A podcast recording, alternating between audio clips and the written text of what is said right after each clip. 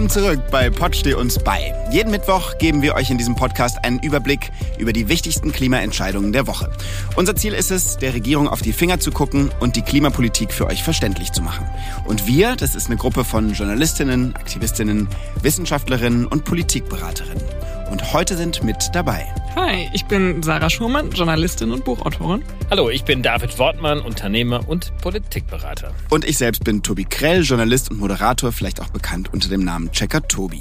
Wir wollen heute über drei Themen sprechen. Zuerst über die NRW-Wahl. Die war letzten Sonntag und wir gucken uns an, was die Ergebnisse für die Klimapolitik in Deutschland bedeuten. Dann soll es gehen um LNG-Terminals und Ölbohrungen im Wattenmeer und wir fragen uns, ob nicht gerade jahrzehntelange neue fossile Abhängigkeiten geschlossen werden. Und zum Schluss gucken wir auf das berühmte 9-Euro-Ticket und fragen uns, warum gerade mehrere Landesregierungen mit einem Veto drohen. Ich würde sagen, wir fangen direkt mal an. Erstes Thema, habe ich gerade schon gesagt, ist äh, die Wahl in NRW, war vergangenen Sonntag. Das haben sicher alle mitbekommen. CDU und Grüne sind die großen Wahlgewinner. Die SPD und die FDP haben ordentlich verloren.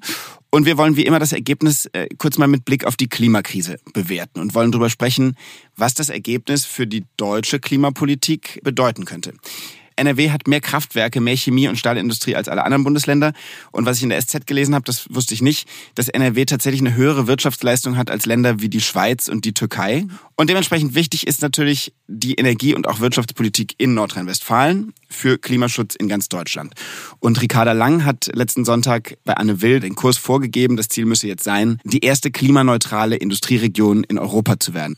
Bei der Wahl war laut Umfrage die Klimakrise für die Wählerinnen und Wähler das zweitwichtigste Thema hinter dem großen Thema äh, Preissteigerung. Und weil man ja bei der NRW-Wahl auch immer von der kleinen Bundestagswahl spricht, einfach weil es das bevölkerungsreichste Bundesland ist, würde mich jetzt als erstes mal interessieren, Frage an euch beide, was denkt ihr bedeutet jetzt das NRW-Ergebnis für die Bundespolitik und natürlich auch für die bundesdeutsche Klimapolitik im Speziellen? Ich weiß gar nicht, ob so viel bedeutet. Also ich glaube, was mehr unmittelbare Bedeutung hat, ist, dass die FDP so viel verloren hat. Mhm. Also ich glaube, daraus lässt sich jetzt irgendwie einiges schon noch schlussfolgern, wie die Partei wahrgenommen wird, wie ihre Prioritäten wahrgenommen werden und ob das jetzt gerade der Situation angemessen ist oder nicht. Man kann es natürlich andersrum auch ähnlich für die Grünen werten, dass das praktisch ein ja, also ein, Applaus praktisch ist oder ein Vertrauensvorschuss ähm, und so sagt, ja, okay, das geht alles in die richtige und gute Richtung. Es gab in diesen Umfragen ja auch Fragen, äh, welcher Partei man am meisten so Zukunftskompetenz zutraut und da lagen die Grünen ja auch ganz vorne. Ich weiß aber nicht, ob so viel bedeutet. Also wenn 17 Prozent der Leute sagen, dass die Klimaentscheidung für sie das Entscheidendste bei dieser Wahl war, Warum sagen das eigentlich nicht mindestens 95 Prozent der Leute, wenn doch unser aller Leben davon betroffen ist? Also ich, ich würde es nicht überbewerten wollen. Mhm.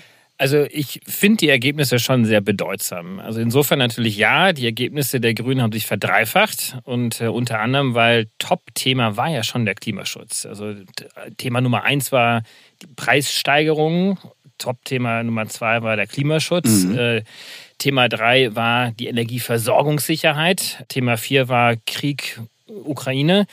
Und äh, Thema 5, bisschen abgeschlagen, war das Thema Bildung. Und hier an dieser Themenaufreihung sieht man eigentlich auch schon, dass diese ersten Top 4 Themen eigentlich sehr stark was mit unserer Energieversorgung auch zu tun haben. Und eigentlich auch Themen sind, die vor allen Dingen auf Berliner Ebene, also auf Bundesebene eigentlich entschieden werden und gar nicht so sehr jetzt auf Länderebene.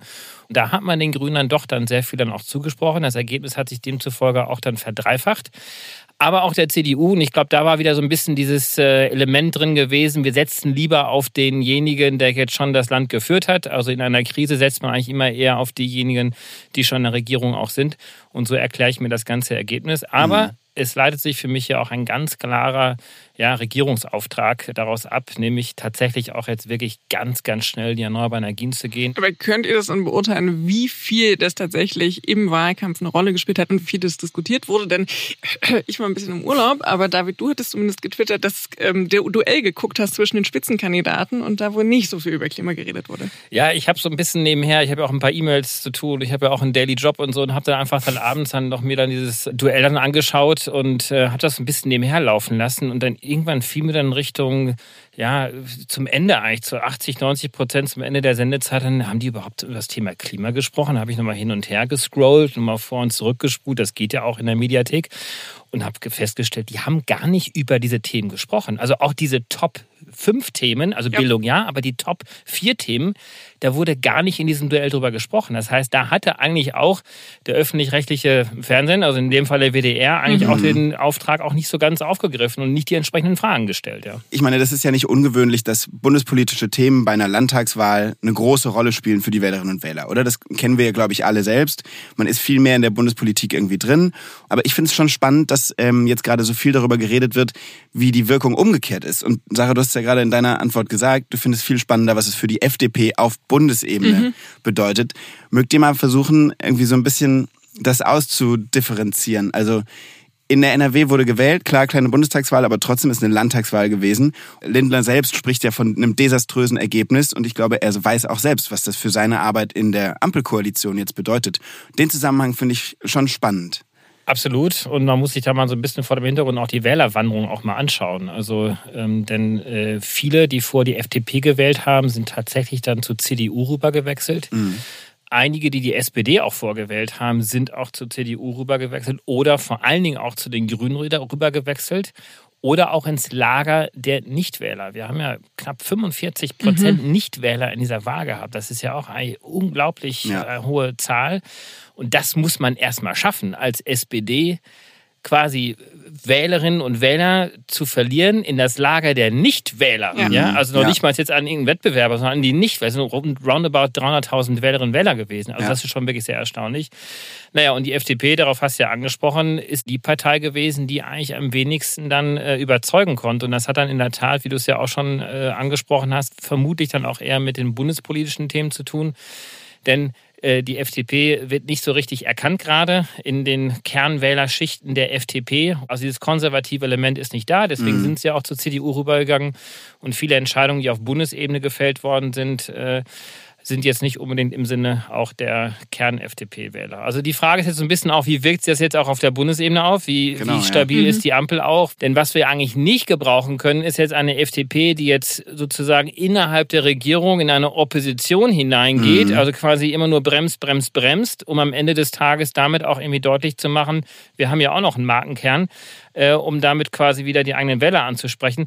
Das wollen wir eigentlich nicht. Also ich hoffe, dass die FDP da die, eher die Konsequenzen mhm. rauszieht. Was ist denn die liberale Antwort auf Klimaschutz? Was ist denn die liberale Antwort auf Energieversorgungssicherheit mhm. oder auf Preissteigerung? Ja, das würde ja fast die Ampel sprengen. Also das wird dann ja fast so eine US-Patt-Situation, dass ein paar Leute versuchen, was voranzutreiben und die anderen es immer nur blockieren.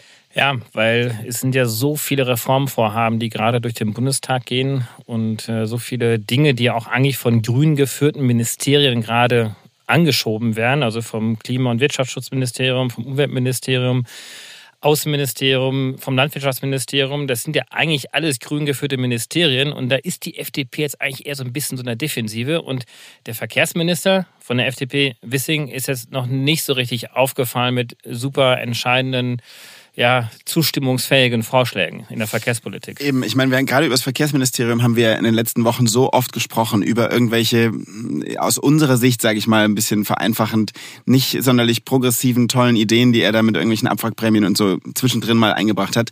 Kann jetzt nicht auch so eine, so eine äh, grüne ähm, Fraktion in der Koalition, in der Bundesampel, ein bisschen breitbeiniger auftreten? Also das frage ich mich. Hat nicht jetzt die Grüne auf Bundesebene nochmal ein neues Selbstbewusstsein zu sagen, ihr seht ja, wie in den letzten zwei, drei Landtagswahlen abgestimmt wurde. Vielleicht sollten wir uns alle miteinander ein bisschen mehr Richtung auch, auch Klima im, im Verkehrsministerium bewegen. Ich glaube, so wie David das gerade aufgedröselt hat, würde ich das jetzt nicht hundertprozentig daraus ableiten. Und wenn man sich dann nochmal anguckt, ähm, klar sind jetzt irgendwie 18 Prozent für die Grünen schon ziemlich gut, aber ja, CDU liegt halt ziemlich weit vorne. SPD ist dann auch noch ein Stück weiter vorne. Ich glaube, ganz so kräftemäßig wird es dann vielleicht nicht. Und die Grünen müssen natürlich auch aufpassen. Also natürlich auch insgesamt die Konstellation, die Ampel, die versuchen ja auch ganz betont auch als Team aufzutreten. In Teilen gelingt ja. das ja auch und ist im Grundsatz ja auch eine total tolle Idee, auch als Team aufzutreten. Und jetzt nicht wirklich zu versuchen, auch innerhalb der Regierung sich irgendwie zu messen und so. Die Zeiten werden sicherlich auch nochmal kommen, vor allen Dingen, wenn die Wahlen dann wieder näher rücken auf Bundesebene. Ähm, ja, aber trotzdem ein sehr interessanter Zusammenhang, den es jetzt gilt auch zu beobachten. Was würdest du denn sagen, sind klimapolitisch die großen Herausforderungen, die sich die wie auch immer geartete nächste Koalition in NRW stellen muss? Also auch abgeleitet von diesen vier Themen, die entscheidend waren für die Wählerinnen und Wähler, die wir vorhin auch schon mehrfach genannt haben geht es jetzt tatsächlich darum, wie auf der einen Seite der Ausstieg aus den fossilen Energien gelingt. Also wird tatsächlich jetzt ein ganz hartes Commitment kommen von der Landesregierung in Nordrhein-Westfalen bis 2030 spätestens aus der Kohle auszusteigen. Wir haben hier ja auch schon über den Fall Lützerath auch gesprochen. Da hätte die Landesregierung ja Möglichkeiten, dieses Braunkohledorf auch noch zu erhalten. Das steht nicht in allen Wahlprogrammen drin. Die Grünen sind da ähm, sehr viel expliziter als die SPD und die CDU beispielsweise. Also das ist der eine Punkt. Äh, der andere Punkt ist natürlich ganz klar der Ausbau der erneuerbaren Energien, die Möglichkeiten, die natürlich auch eine Landesregierung hat. Und hier geht es insbesondere auch darum, mit welchen Abständen mhm. Windkraftanlagen gebaut werden dürfen. Nordrhein-Westfalen ist ja dann doch äh, ja eher negativ in die Schlagzahlen, in die klimapolitischen Schlagzahlen gekommen, weil es das erste Bundesland war, was diese 1000 Meter eingeführt hat. Das muss natürlich abgeschafft werden. Und ein drittes, um jetzt mal das mal bei drei Themen auch zu belassen, ist tatsächlich dann auch dann, wie kriegen wir die Energiepreise auch runter? Und auch das geht natürlich nur mit dem Ausbau der erneuerbaren Energien, weil wir wissen, dass dort die Preise wirklich sinken. Und das ist gleichzeitig auch ein sehr starkes industriepolitisches Signal. Denn wenn ich Energie im Land habe, Tobi, du hast es zu Beginn ja auch äh, dargestellt und nochmal in Erinnerung gerufen, Nordrhein-Westfalen ist das Energiebundesland Nummer eins. Mhm. Also auch wenn dort die Energie bleibt und die Preise auch sinken, dann kommt auch die Industrie wieder zurück.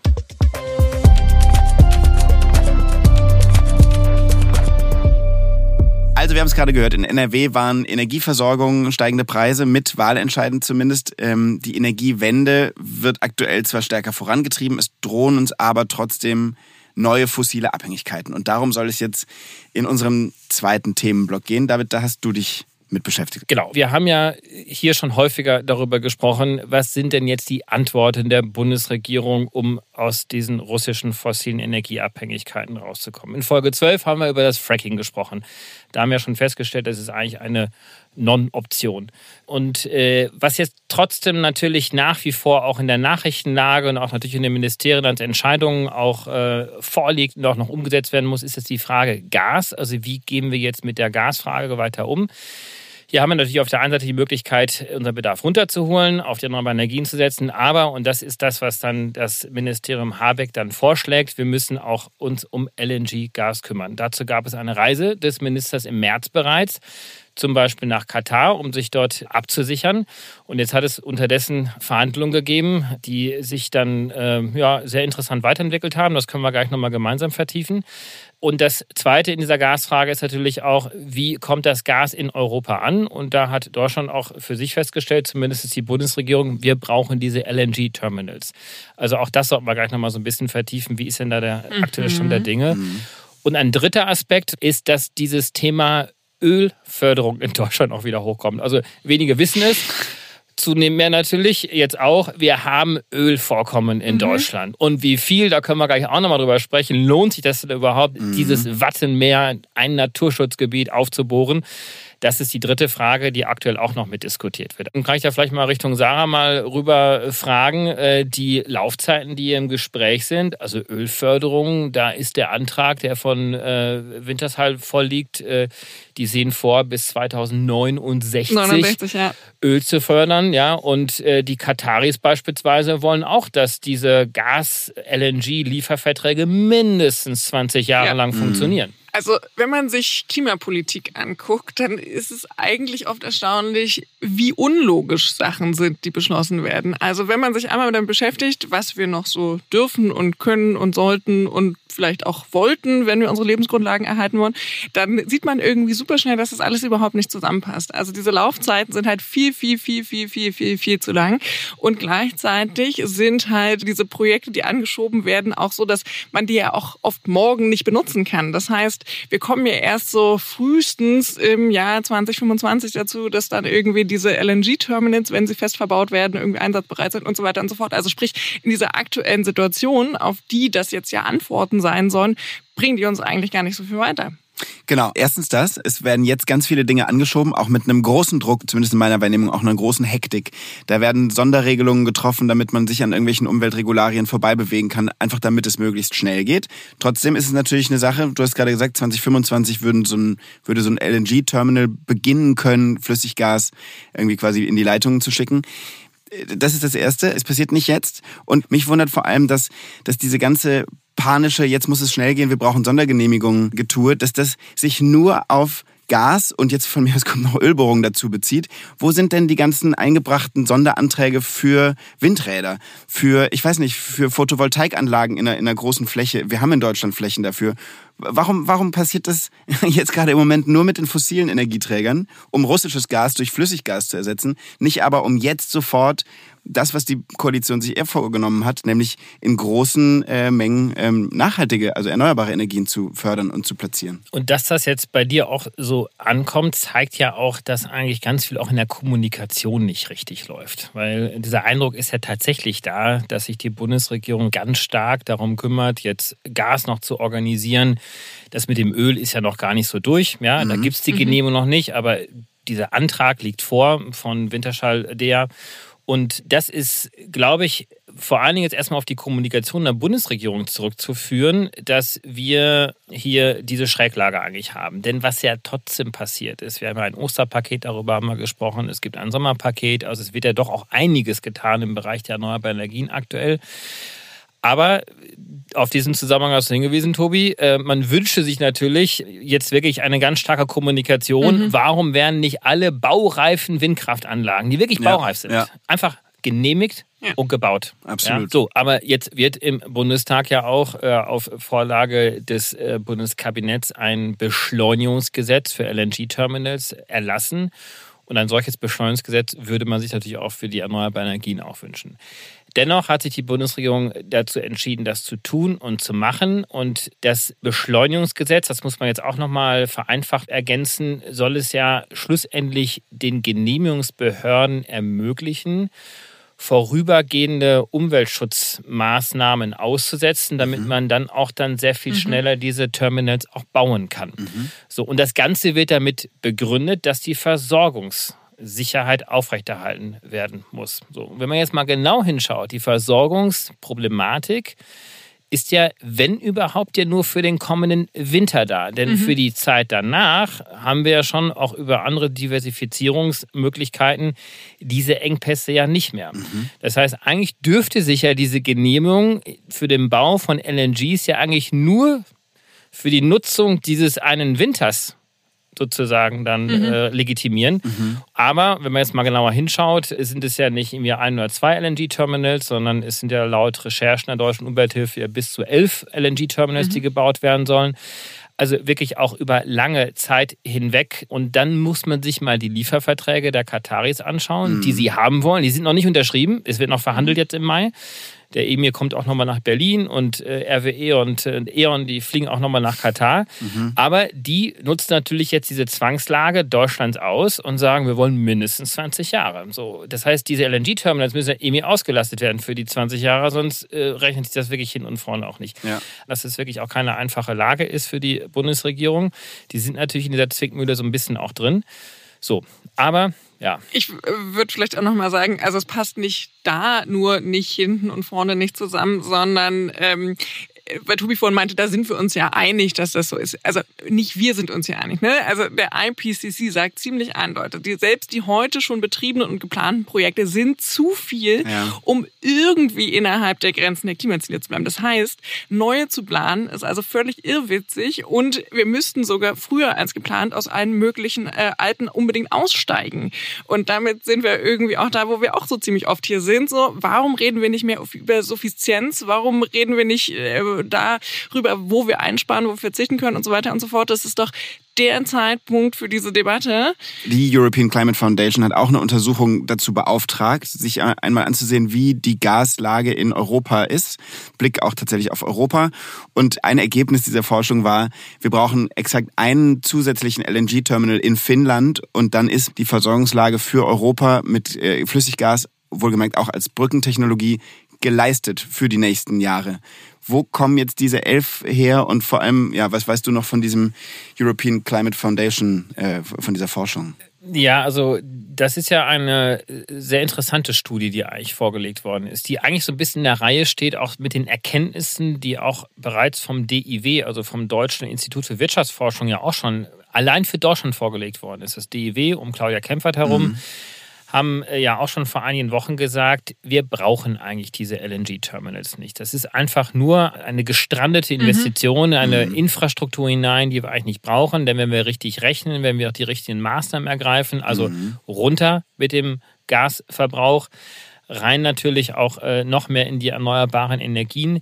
Natürlich auch eine temporäre Diversifizierung, also Nutzung auch wirklich auch anderer Gasvorkommen, die es gibt. Dann ist das machbar. Und die European Climate Foundation hat das quasi auch nochmal ergänzt und äh, nochmal aus einer anderen Perspektive auch beleuchtet.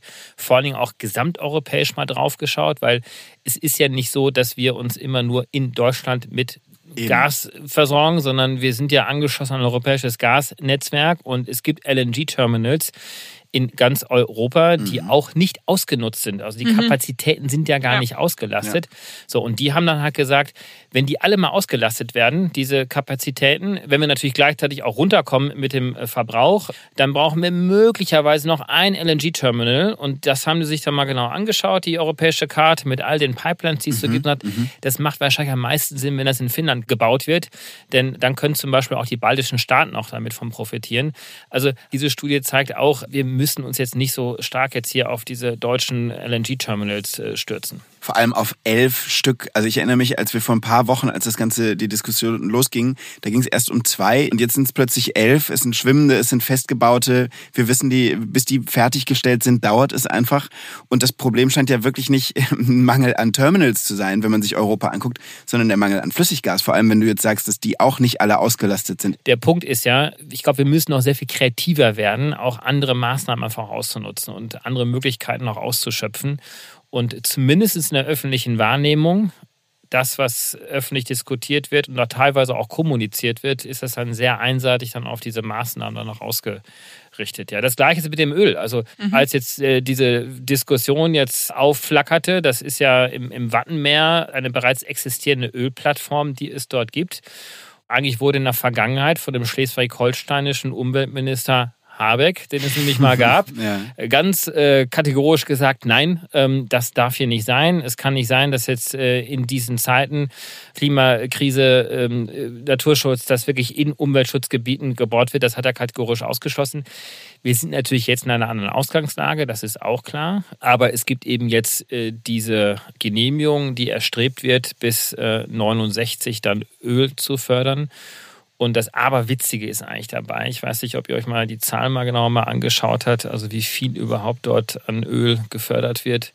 Ich, ich meine 0,1 Prozent genau, das des Verbrauchs in Deutschland. Richtig. 0,1 Prozent. Also ähm, danke auch an die Redaktion für die tolle Vorbereitung, dass wir alle die gleiche Zahl hier haben. Aber es wirklich, absurd. es ist absurd. Es ist oder? absurd. Also was noch viel aberwitziger ist und ähm, das jetzt äh, eher nochmal als Versinnbildlichung. Ich war im Urlaub ja und ich bin da irgendwie so zufällig einen halben Tag durch Venedig gelaufen, weil ich da äh, auf den Zug warten musste.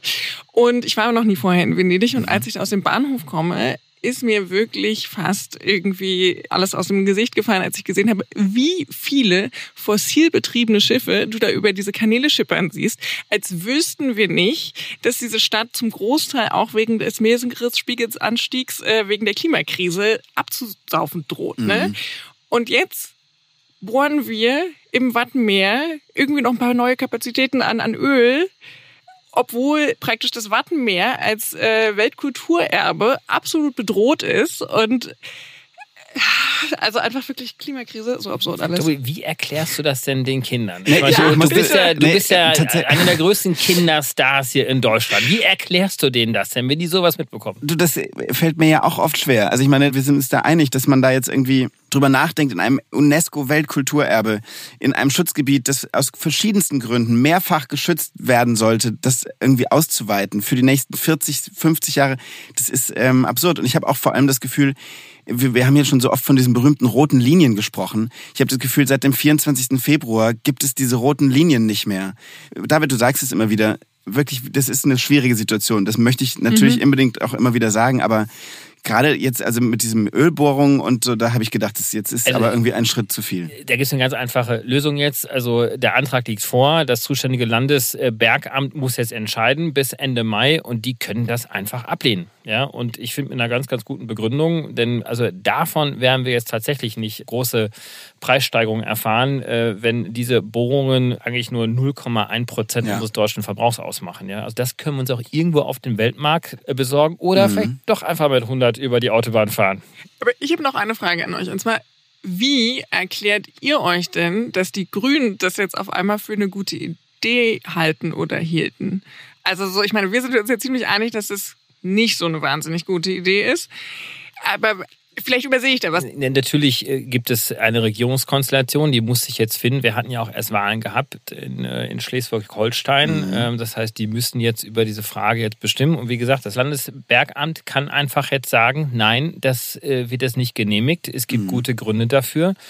Und warum äh, passiert das dort äh, gerade? Das waren natürlich jetzt alles auch noch Positionen gewesen, die jetzt auch noch äh, vor der Landtagswahl dort auch waren. Jetzt muss sich die Konstellation, die Koalition neu zusammenfinden und ich glaube, das wäre jetzt ein richtig guter Zeitpunkt, insbesondere für die Grünen natürlich jetzt vor Ort auch zu sagen, Nein, äh, da machen wir jetzt nicht mit. Im Übrigen hat die SPD sich dagegen ja. Mhm. ausgesprochen, ja. aber die SPD wird höchstwahrscheinlich dann auch dann jetzt keine Rolle spielen in dieser Landesregierung. Mhm. Aber äh, zumindest ist die SPD hätte dem Ganzen auch eine ganz klare Absage gegeben.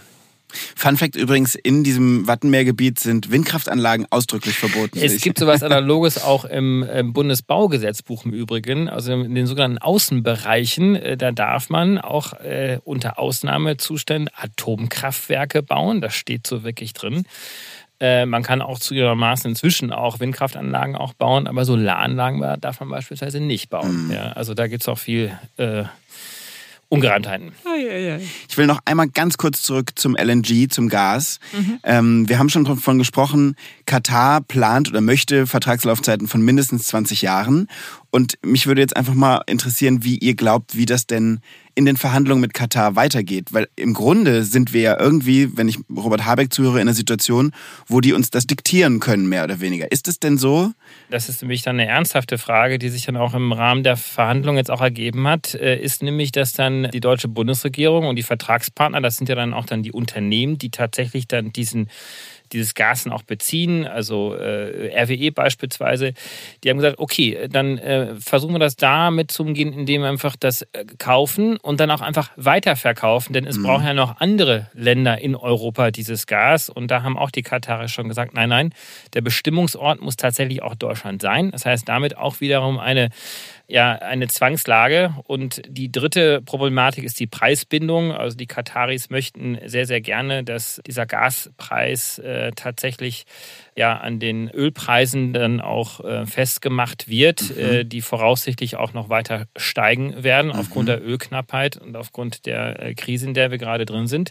Das heißt, die wollen damit natürlich dann auch ganz, ganz starke Gaspreissteigerungen haben und die deutsche Bundesregierung möchte eigentlich sehr gerne eine Kopplung an den europäischen Gasindex, der mhm. voraussichtlich dann wahrscheinlich sich dann sehr viel moderater auch weiterentwickeln wird. Also die Kataris versuchen das wirklich auszunutzen, aber das ist jetzt doch nochmal meine These. Wir haben gerade über die Studie der European Climate Foundation gesprochen. Wir haben über die DIW-Erkenntnisse mhm. gesprochen. Also es kommen ja doch wirklich sehr seriöse Wissenschaftlerinnen und Wissenschaftler zur Erkenntnis, wir brauchen das wahrscheinlich alles auch gar nicht. So, und vor ja. dem Hintergrund kann ich doch eigentlich dann sehr viel selbstbewusster in solche Verhandlungen auch hineingehen ja. und sagen, okay, bis zu einem gewissen Grad können wir es vielleicht hier mit akzeptieren, aber wir gehen jetzt nicht alles mit, weil wir haben noch die andere Option, ist nämlich auch gar nicht zu machen. Und ich finde, das ist auch ein absolut fast lehrbuchhaftes Beispiel für etwas, was in den letzten Monaten und auch schon Jahren von Experten immer wieder gesagt wurde, und zwar, dass die Fossilindustrie nochmal versuchen wird, irgendwie alles rauszuholen, was sie können, sowohl monetär als auch irgendwie, was sie jetzt so verkaufen können. Und ich hielt das irgendwie in der Vergangenheit immer noch so ein bisschen für so eine Theorie, ne? Ja, marktwirtschaftlich macht das Sinn, so als Unternehmen. Aber hier sieht man jetzt irgendwie schon, ähm, wie praktisch eigentlich aus einer Ware, die absehbar niemand mehr will, weil wir sie gar nicht mehr verbrauchen können, jetzt dann solche Knebelverträge mhm. beschlossen werden, um einfach nochmal schön äh, alles mitzunehmen, was geht. Klar, aus dem einen Knebelvertrag, der jetzt gerade irgendwie uns auf die Füße fällt, in den nächsten.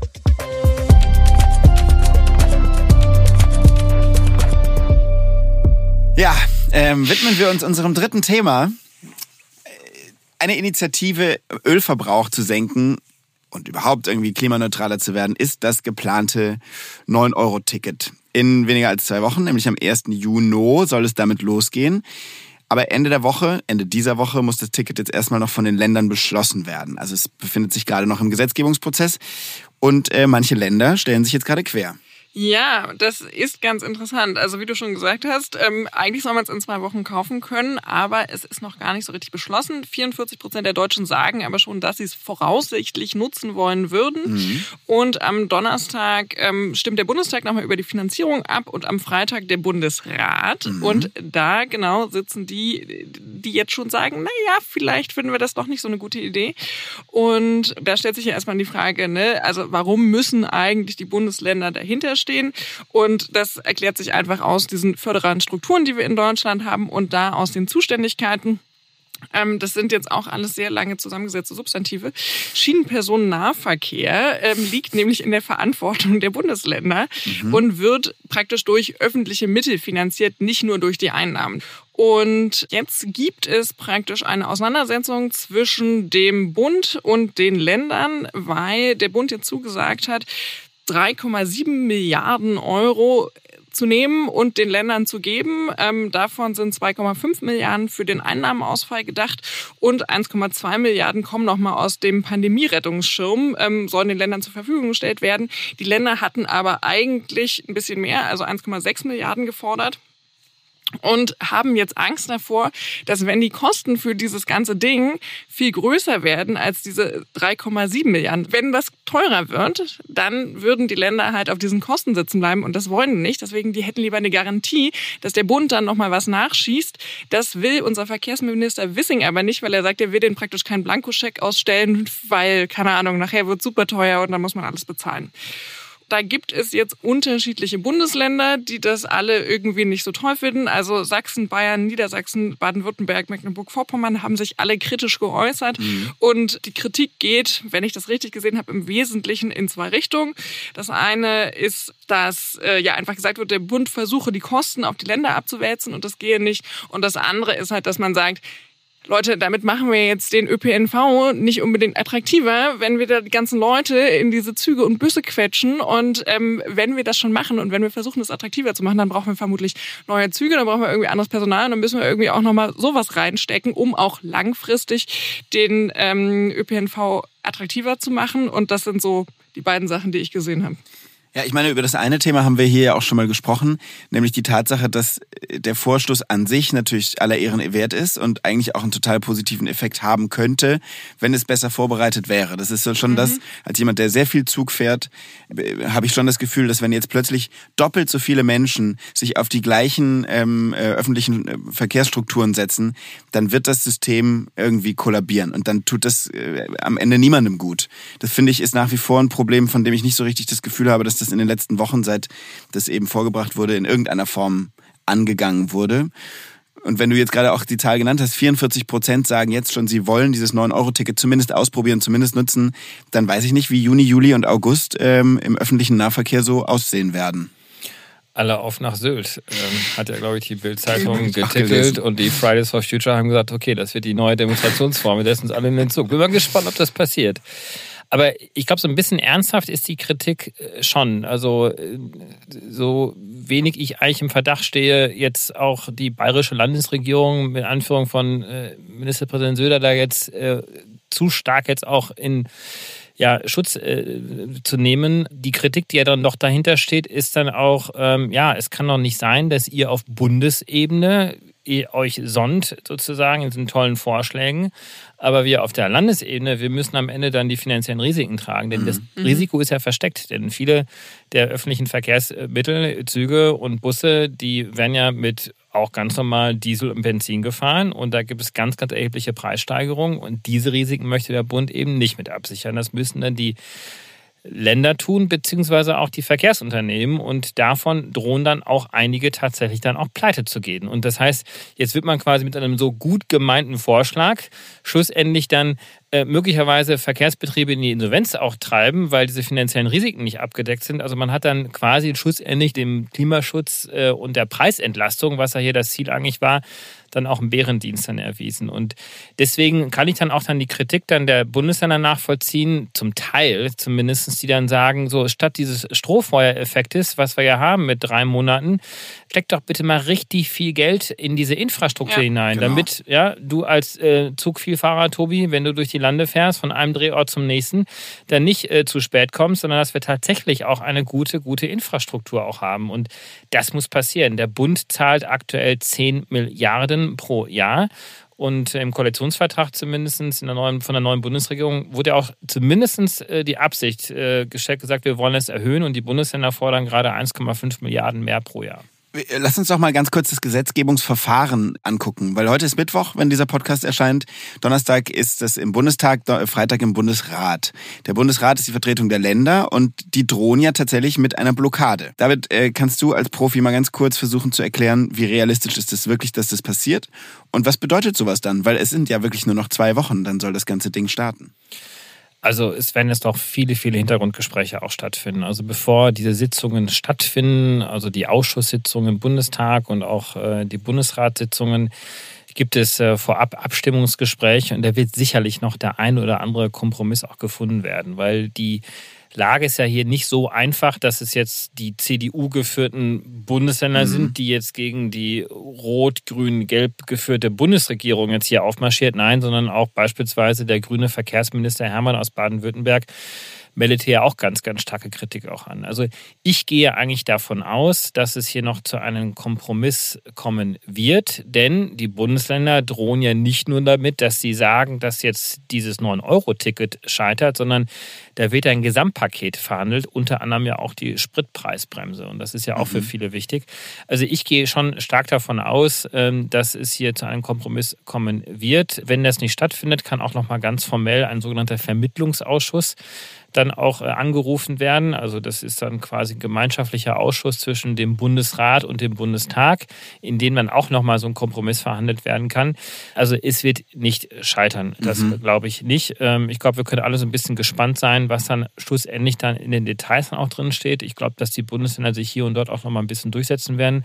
Und es wäre auch einfach für die Bundesregierung, einfach mehr zu machen, denn sie haben das ja ohnehin verabredet, mhm. dass sie mehr für die öffentliche Infrastruktur machen wollen. Absolut. Das wäre jetzt der Zeitpunkt, ein ganz starkes Signal zu geben. Vor allen Dingen, nachdem Wissing jetzt das 73 Milliarden Paket für das Elektroauto wieder mhm. eingestampft hat. Wir mhm. haben ja letztes Mal aufgerufen, sagt mal Bescheid, was wollt ihr damit machen? Also hier lägen jetzt 73 Milliarden Euro, um das zu tun. Also das wäre doch eine Idee. Mhm.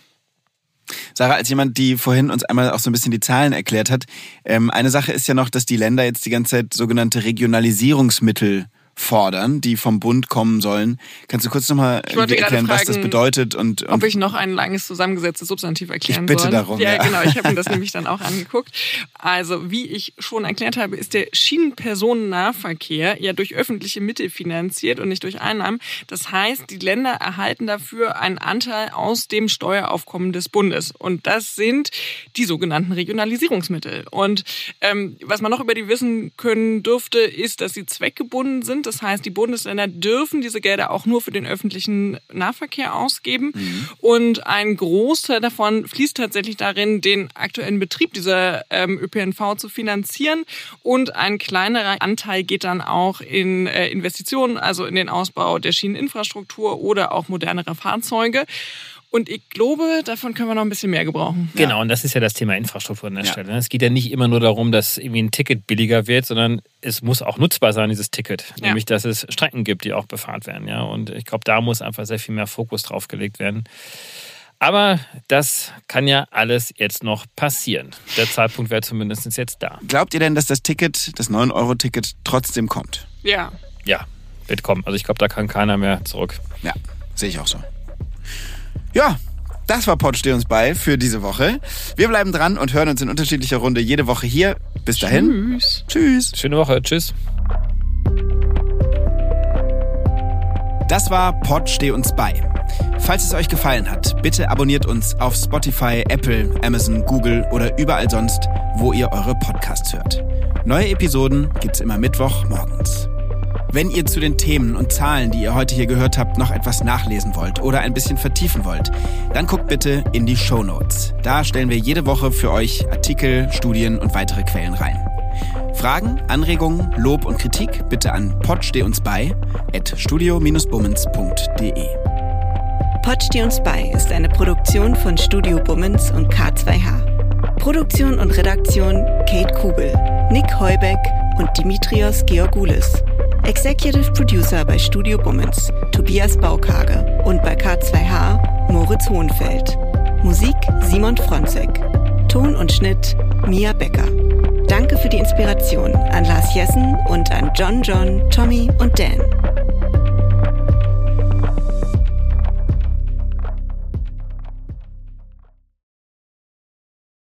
Die Studio Bummens Podcast-Empfehlung. Ich bin ganz aufgeregt, weil wir haben uns ja in einem Podcast eigentlich kennengelernt Mhm. und dann haben wir entschieden, dass wir quasi jetzt einfach uns weiter kennenlernen wollen und das machen wir weiterhin in einem Podcast. Ich möchte erstmal noch festhalten, dass nicht wir uns entschieden haben, sondern dass du mich aktiv gefragt hast.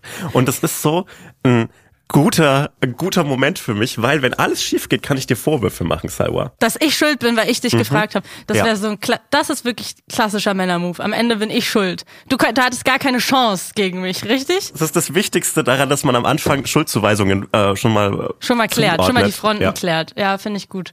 Hallo und herzlich willkommen, finde ich die Podcast-Phrase. Das sagen die immer. Hä, was willst du denn sagen? Was willst du? Ich was, möchte was sagen, wir? was- wir haben uns was noch gar nicht, Extravagantes. Wir haben uns noch nichts überlegt, wie wir die Menschen, die hoffentlich das hören werden, wie wir die begrüßen. Förmlich, Handschlag, würde ich Hey, sagen. yo! Wenn wir in einem Raum aufzeichnen, können wir uns ja auch immer so abklatschen. Und dann ist quasi der Klatscher der Start für den Podcast. Wie findest du das? Wie fändest du, wie fändest du es, wenn man so, äh, wie so, wie so Studenten im Oh. ersten Semester so auf den Tisch klopft? Hey Leute, na? Nee, das ist komplett scheiße. Nee, das funktioniert irgendwie nicht. Kleiner Vorschlag, wie wär's mit Hallo? Hey Hotzo, ich freue mich sehr. Wir machen einen Podcast zusammen. Das Schwierige an einem Podcast ist es wie mit einem Hut, finde ich. Wenn du erst, den ersten Tag einen Hut trägst, ist es weird. Wenn du immer einen Hut trägst, ist es absolut okay. Zum Beispiel so Ray Garvey, der hat immer einen Hut auf und da wundert man sich auch nicht. Aber der erste Tag, an dem Ray Garvey einen Hut auf hatte, war weird. Ich bin dafür, dass wir in Zukunft mit Klopfen begrüßen und ab dem Moment, wo wir einen Podcast haben, auch einen Hut tragen. Es gibt, glaube ich, vier Millionen Einwohner Berlins und ich glaube, genauso viele Podcast-Ideen stehen an jedem Tag. Ja, und eine davon sitzt hier gerade. Warte, warte, einen Satz möchte ich noch haben. Salwa, und deshalb machen wir zusammen einen Podcast. Hotzo, ich freue mich drauf. Das wird gut. Von Studio Bummens, Hotz und Humsi. Immer samstags. Überall, wo es Podcasts gibt.